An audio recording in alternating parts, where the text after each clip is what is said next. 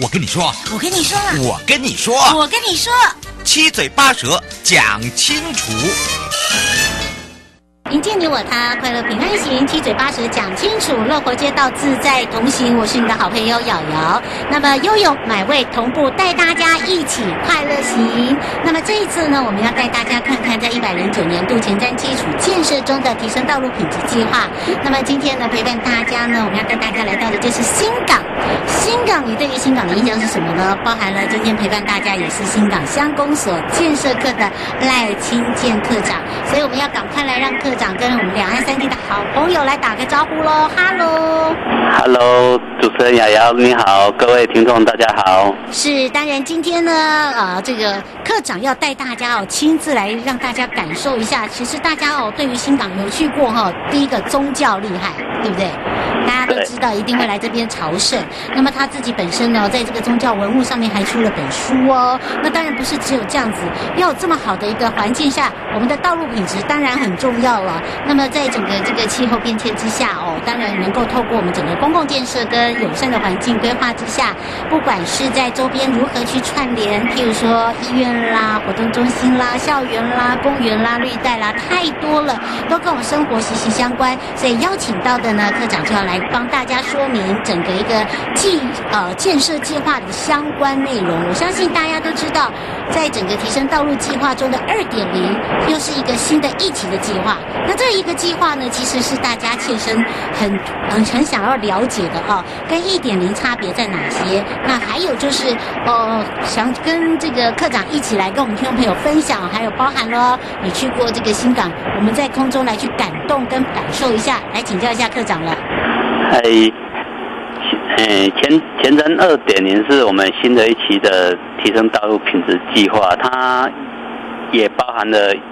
人行跟非人行的部分呢、啊？嗯，那非人行的部分还是以改善道路的平坦度及使用实用性为主啦、啊，嗯、就提供人民一个舒适安全的行车动线。嗯，是。嘿那当然，呃，这已经做这个，当然就讲到之前我们还有介绍一点零嘛，对不对？对。那一点零跟二点零到底差别在哪里呢？那二点零除了延续一点零的精神，然后全面提升都市的生态及友善安全的生活品质之外，那在既有的政策里还增加了智慧交通设施建置，然后完整的停车规划，然后活化公有土地及整合新的新的。新的那个项目这样，嗯，我们是不是可以借由在节目中哦，请科长来介绍一下，要让大家有感一下，尤其是以呃这个常常会呃到新港去朝拜啦，或者是旅游啦，甚至哦我们自己本身是新港的人，让他们有感一下，有哪一些的这个新增的项目呢？请教一下科长。在今年我们二点零的部分，我们获得营建署补助办理，就是我们。福德路的管线地下化工程跟新文昌国小的通学步道的改善计划，嗯，那这两个计划在福德路的部分就是进入新港都市计划，哎，西侧的部分就是西侧的门户进来，就是让所有的香客或游客可以感受到新港最大不一样的不一样，对，已经已经做好了吗？哎，这个是我们今年的计划，那前期的计划我们是做。东侧的部分，新民路的新新民路的部分，进入从从东侧进进来新港的部分，那获得的评价非常好，好因为、嗯、因为全道路的那个天空缆线的。下地下化，对对对，嗯、是，其实哦，如果说以这个一点零的时候，大家在介绍的时候就发现，哎，真的耶，不然的话，以前哦，这个天空很多非常具有特色的黑线呢，哈、哦，他们在讲五线谱啊，啊，哎，现在看不到了，对不对？对，嗯，那当然不只是这样哦。刚刚有讲的文昌国小，其实文昌国小对于我们新港来讲也是很重要的。对，文昌国小除了就是原来清朝时候就是登云书院，嗯、就是我们传统一个一个文化据点，嗯、那也是我们新港都市计划一个重要的生活圈。嗯，是，而这个生活圈不是只有带动新港人都一定会聚集在这里，包含我们外地人，还有一些游客都会来，一定会来这边看一下。跟以往哦，我们看到的文昌国小最大的改变是什么？就我们这次的计划，我们这次的计划，除了就是大家比较熟悉原来中山路奉天宫的部分，嗯，我们利用那个铁路公园的的绿廊连接的文昌国小跟，诶中中山路原来那个游客比较熟悉的范围，然后进入进入这个这个我们有传统传统产业的一些特色，那那还有一些。街道的改善，哎啊，然后一样有下地跟人行道的部分，然后提供除了学生之外。就是一般民众跟游客都可以享用，就可以去享受这个完整的人行空间，这样。嗯，是，等于是说也改造了大家对于这一条路这样的一个印象嘛，对不对？对。嗯，也请教一下课长哦，刚刚有讲到提升道路品质中，我们有一些指标跟内容，那么包含了新港乡啊，你做了哪一些前瞻基础建设哦？哪一些建设呢？让我们大家呢可能都忽略掉了，忘记了，看到可能都不知道，哎，这个是。呃，本身就是一个前瞻基础建设所造建造出来的，我们是不是可以请教一下课长？嘿，就是我们从前瞻计划开始，道路道路的部分，就我们的的嘉明嘉明嘉明路、嘉明北路东侧的沿沿沿线跟人行的部分呐、啊，嗯、然后我们。北侧的进来新港的部分，就是我们中正路的部分，这个部分也是也是下地下地的工程。嗯。是，而且我发现呢，像刚刚有讲到了哦，有在这个嘉义县的新港乡的文昌国小，它那个通学人行步道的改善，它就改变了很多，不管是小朋友上下学，然后父母的接送，然后包含了它最主要，我觉得很厉害一点，它就把它整合，包含了电力的部分，对不对？对，就所有的就是中华电信，然后台台电，还有第四台的部分都可以进。就会统合在整个计划里去改善。呃，花了多久时间呢？因为我知道这个地方也是要沟通的。对，就其实其实沟通上，管线单位都很愿意配合我们前瞻计划的执行。那其实一开始比较大的困难是在学校的部分，因为学校。必须要配合我们的整个计划去执行，那可能有有会影响到他们的一些上下通勤吗？对对，还有一些围墙的拆除啊，甚至一些车棚，哦、那个那个跟校长沟通之后，都获得校校长的肯定，就觉得说可因为有前期的。成功的经验，他对我们这次的计划就很有信心了。嗯，是，我觉得那个拆除门面很重要，因为大家会有一个既定的印象，就是好久好久以前的故事是这么的说，然后呢就开始会有公告哈。那么如果你拆了那面墙，就变得是一个新的东西了，对不对？对对对。嗯，你怎么样去呃这个让校长哦这个同意之外啊，我觉得这个应该是说呃这个家长会啊也很重要。要啊，因为我知道它旁边还有牵扯一些社区嘛，对不对？对，嗯、就就我们我们其实是透过地方一些一些一些说明会啦，然后就是村长啊，或者是一些比较地方上的代表人物，让他们知道说改善的一些效益，那大家也会去支持说这个计划的执行啊。嗯，而且我知道，我觉得他那边还有一个最大改变，就是那个标志标线。跟以前不一样哎，对，我看那个图完全不同，对不对？对，我们其实这个区域是我们新港都市计划最就是比较发展的比较迅速的地方啊。那除了文昌国小学生之外，它还有嘉义医院的一个肠道中心，也会在也会在这个区域区域里面，所以我们的使用的类型就是兼就是兼顾除了。一般的民众还兼顾到老人家、小朋友，然后游客，这样都把大家的需求都在这个计划里会会把它考量进去。嗯，我觉得好好哦，我相信哦，呃，已经做完完工之后，哦，最有感的就是学生们啦，啊，而且说哇，我的学校怎么变那么漂亮，对吧？对。嗯，不过要请教一下课长了，他又讲到了提升道路品质计划里面有一个那个共同管线地下化哦，这些路口的改善。有什么样的一个特色？包含它改善完之后哦，呈现是什么样？包含了我们现场的民众啦，哦，还有我们住在那边的居民啦，对于这个新港乡的一个街道改善的前后哦，落差最大在哪里？跟反应最大在哪里？还有这整个一个过程中哦，我相信啦，没有那么的顺遂啦，一定有遇到困难啦。所以呢，请这个课长跟大家分享一下。对，其实大家最主要的一个第一个想法就是。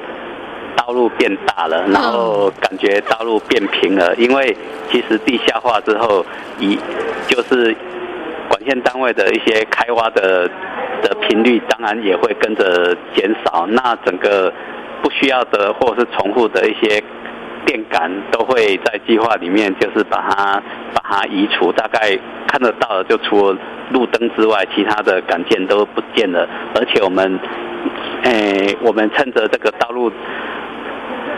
就是计划执行的时候，把一些也原本可能有一些被占用的空间，我们一起都把它排除了。所以就进来新港之后，大家会觉得说新港真的有了很大的改变呐、啊。有啊，那个长辈说，哇，那里路变好宽哦，走起来好久。对，那碰到困难大概就是因为有一些算是过程中一些引上管的位置啊，可能会造成大家比较不方便，或者是说可能一些共同户的以上管要在哪里，这个都要一个算是一个地方一个地方去沟通了。那大概大家都有。居民也都很配合去我们的我们的工程作业，这样。这花了多久时间？然后施工了多久？我们这个这个新民我新民路的部分，我们其实是花了比较就是一年多的时间，可是因为管线的部分，我知道它很复杂。哎，对，就是有一些可能计划的执行上，那个可能一些管线单位的。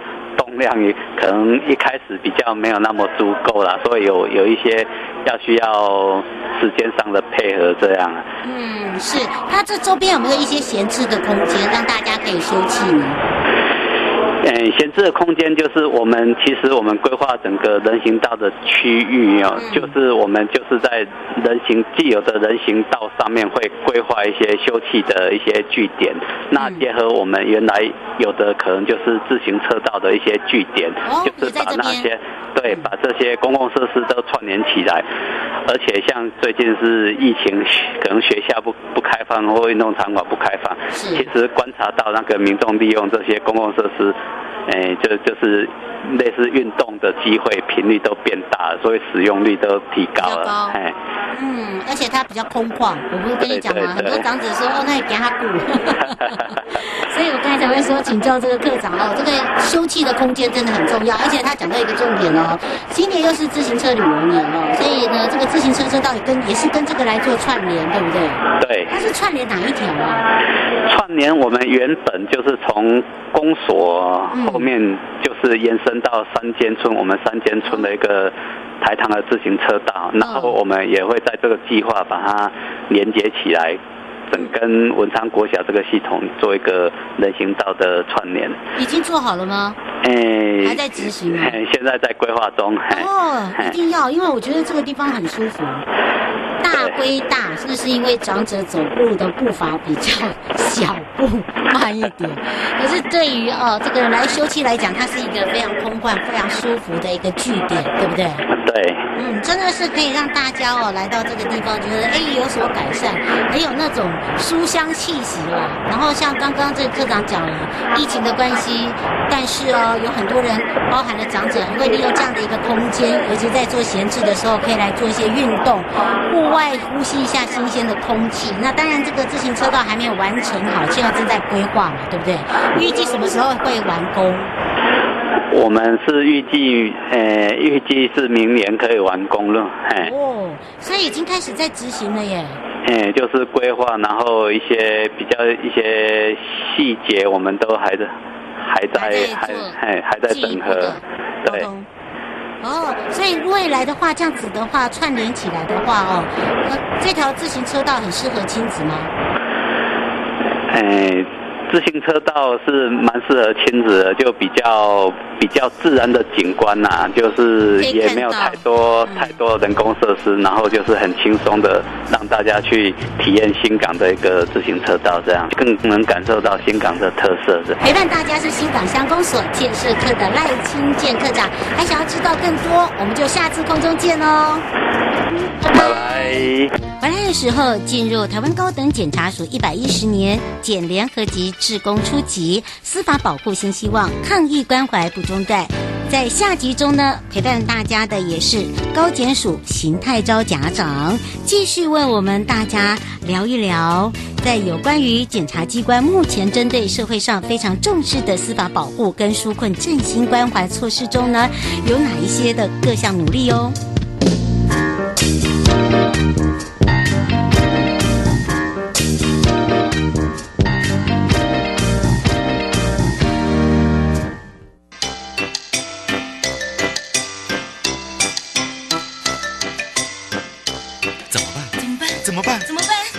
哪呢？哪呢？不用担心，不用担心，不用担心，一定解决，一定解决，一定解决，一定解决。悠悠台湾情报员带您进入生活法律大观园。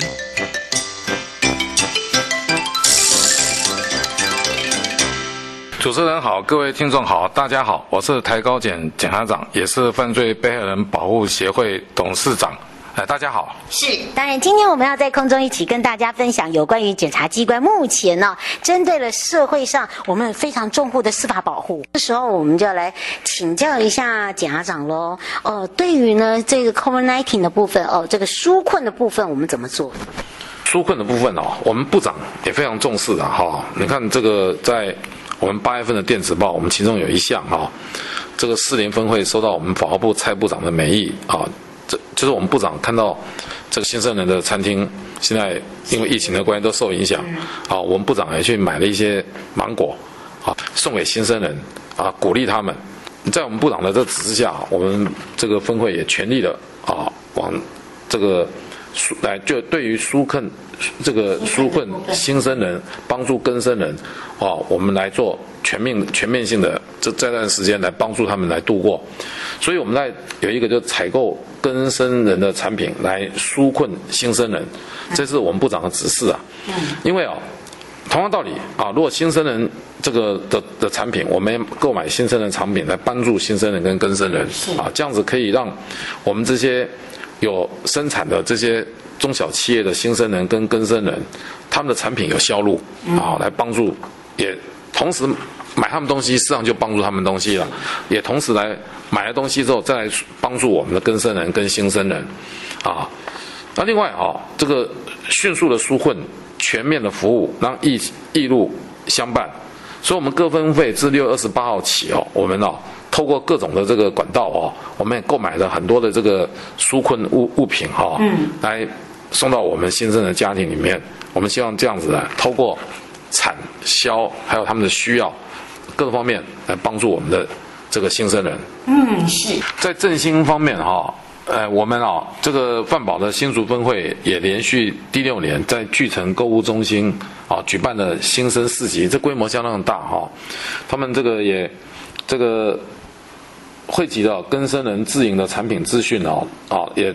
初刊首本的新生市集行路了，希望能够透过集中行销，增加产品的触及率。新生市集活动啊，在一百零九年十一月，共有九个分会，二十八个摊位设置啊，从手做面包、皮件到客家传统的米食啊，我们希望能够透过这个平台啊，来帮助新生人。在这五期的活五天的活动啊，这个销售金额到六十九万，已经六九万元哈。新竹分会这个委员啊，也在。赞助采购两百三十五万元，合计大概三百零五万元，成果可以讲起来相当的好。我们到现场看起来，我们也蛮感动的哈、哦。现场都可以说是扶老西哦，嗯，很多产品都马上卖光了，厂商也进货了好几批哦，都来不及供应，往往都货卖光光了，卖光光了，啊，产品来不及。所以现在有时候是无货可卖啊，无货可卖啊。我说我们也蛮感动的，我们台湾的乡亲们真的是很有爱心啊。啊，很有爱心，哎，嗯，那现在接下来就是这个五倍券的，对，五倍券马上就要这呃使用。了哈，我们也希望能够配合这一波啊，这五倍券我们现在正在规划，希望能够确实有益的帮助我们的新生人。最后，是不是可以请检察长来谈谈，建立一个有温度的犯罪被害人服务环境中呢？怎么样去广泛的去运用社群平台，好去布局这些网络资源，包含了怎么样来去加强对外的一个互动？哎，好，谢谢啊，这个问题非常的重要，因为这是一个资讯的时时代了哈。那。我们对这个，我们可以说是列为我们这个工作重点之一了哈，就是我前面提到的哈，布局网络资源，加强对外的互动与行销。但是我刚才也提到，这个行销不是只在做宣传，其中一个是自我的鞭策。嗯，所以我们怎么样引进这些专业咨询来带动我们的革新，这也是我工作的重点啊。所以我第一项是同理心、及时关怀，一路相伴。第二，布局网络资源，加强对外的互动与行销。第三个才是我们的重点哈。嗯。引进专业咨询来带动我们的行政革新，就是我们现在我们这个饭保其实是一个讲起来是个服务单位，也是个慈善单位了哈。嗯。那这做这个工作是永无止境的，所以啊，我们也需要外界对我们的批评。那因此啊，我们也透过这个网络啊，网络来让外外界的督导力量来督导我们。啊，所以我们也透过这些网络咨询哈，对于一些对我们的批评。啊，能够及时的反映给我，我们我们也加强用网络了加强一个分费的沟通了，我们来听取各方面的意见。嗯，好，那我们广泛的运用社情平台，除了宣传之外，他们对我们的要求、反映的意见，我们也纳入我们哦服务的考量。是啊，那到目前为止哈，就我刚刚也跟各位这个听众报告了哈，这个目前啊，这个我们对外对内的这个网络啊。来，各方面的这个声量都比以前增加的非常多啊，都加倍的增非常多，这是我们啊感到非常欣慰的。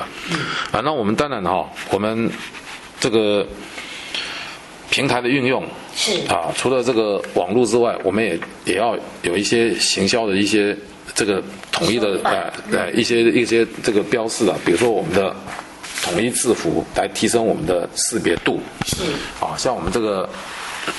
喂，你有看到吗？哈，嗯，我们犯罪被害人新希望双叶呃电子报第七期，你看，我们在这个零四零二台铁太鲁阁列车事故四九罹难，你看我们犯罪被害人的施工，你看马上到现场去就非常明显啊！你看这个大家都知道，我们犯罪被害人保护协会的志工啊，好几天晚上的奉献，这样一目了然哈。那另外我们也这个。希望有一些加强我们的识别标志的哈，嗯、所以我们现在也做了一个所谓爱心鸟啊，吉祥物爱心鸟。嗯，那这个故事怎么来的哈？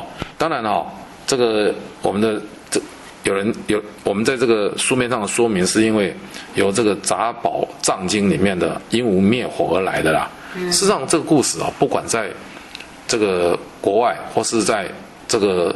华人这个社区里面，古书里面其实都有提到不同的版本，那内容都是相同的。我记得我最早的看一本版本，内容大概是这样子的哈，在很远很远的这个东方了哈，里面群山缭落缭绕，嗯，好，都是很大很大的山，它里面住了很多的动物啊，啊，那个树木都非常非常的这个巨大哈，苍梧玉林啊，啊，动物里面都非常快乐在那边生活着。有一天呢，突然这个树里面发生了大火，啊，烧了好几好几好几十天，啊，动物都非常惊慌啊，啊，当然有一些世居在这个地方的几只鹦鹉啊，一旦也非常慌张，啊，动物到处流窜啊，惊惊慌的逃窜。那这只鹦鹉当然也很害怕，啊，这个火把它巢穴也给烧掉，它很痛心之余啊，哎，其中有一只鹦鹉，就往。往这个东方啊，很远地方一直飞飞飞飞，飞到哪里呢？它飞到一个大海里面，用它小小的翅膀，鹦鹉各位知道吗哈，就举起了一一勺水，一勺海水，又又飞飞飞，辛苦的飞回来哈，飞到这个大火发生的地方，把这海水都滴在这个树树木上面。那旁边的动物都觉得好笑了啊，就他说哎，他说那那你这个有用吗？啊，你跑那么远地方去用几把水来来淹来来来灭火，你这样有用吗？这鹦鹉是这样讲说：“唉，我又何尝不知道啊？我这个这点点水救不了这个火了。嗯，但是他说不过，我啊我长居此山呐、啊，我说我居在这个山上，看到这么大的火，不忍心啊，我不忍心啊。